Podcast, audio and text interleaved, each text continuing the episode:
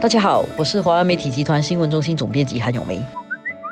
大家好，我是华为媒体集团数码总编辑洪一婷。今天是我们联合早报的生日，报庆九十五岁生日，今天翻开报纸就会看到一大叠的这个九十五。一百零八版的特辑。然后另外，当然你上数码也会看到整个网站充满喜气的那个感觉。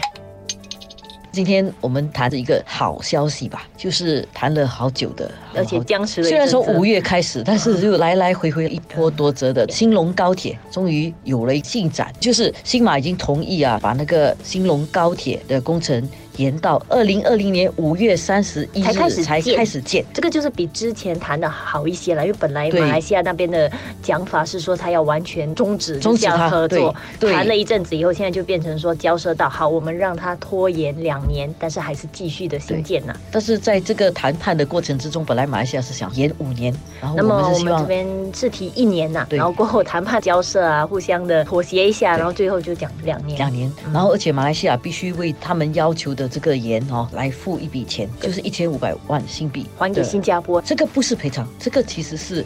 要补偿我们这段时间所必须付出的一些费用。有一些工程的东西，我们其实已经启动了了。招标啦，即使停哦，一些行政的东西还需要存在的，因为你不能说，哎，一些停了，大家就不用工作了，对然后两年后再回来工作，因为一些工程的东西，还有一些维修维护的一些运作，还是得继续其实。反而可能更麻烦，因为有些东西可能你讲好要做了，就是受影响的那一些呃相关人士可能就会做一些准备啊、迁走啊或者怎么样。但是因为你现在突然间喊停了，不只是你施工的方面影响，那个需要因为搬走的那些人也可能受到影响。有一些承包商，他请了员工来做，希望说这两年你把它做好。对结果这个东西延了之后，他的这些工人怎么办呢？牵涉到蛮多费用的问题。所以呢，马来西亚政府啊，因为要求的这个拖延哦，他必须支付我们一千五百万。虽然是说是延迟两年，但是到最后这个金融高铁通车其实是延迟四年。四年，我们本来是之前预定是二零二六年对十二月三十一日，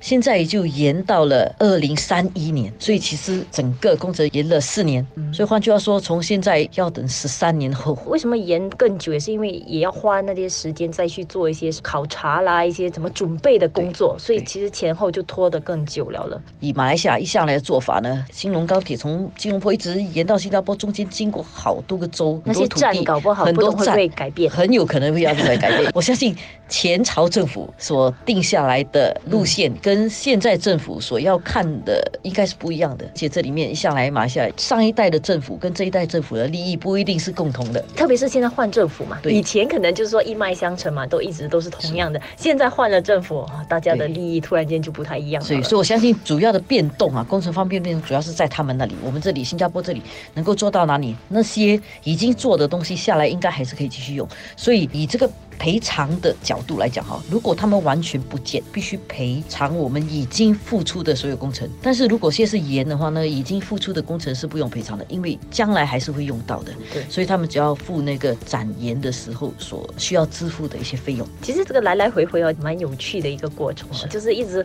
有不同的一些风声啊，一下子就讲说他们没有终止不还钱，然后讲说因为主要原因是因为财政已经吃紧了嘛。对。但是前阵子又忽然间他们可能要建第三通道，我真的是不大能够了解马来西亚的一些逻辑啦。开始他说兴隆高铁没有用，嗯因为马哈迪说这么短的一个路程三百多公里啊，不需要建一个高嗯铁。但是实际上很多城市与城市之间的高铁就是三百多公里。后来他又提要建第三通道，他是老远通过乌名岛进来，而且这个高速公路很长啊。对好不容易哈，乌名岛已经确定下来了，这个乌名岛的发展是一个原始风貌。你要去建一个高速公路过来，真的是很奇怪。至少现在这个高铁定下来了，我希望暂时尘埃落定，希望不要又有变数了。希望它就暂时尘埃落定了，然后马来西亚解决他们自己的经济问题，然后我们两年后再重新来动工吧。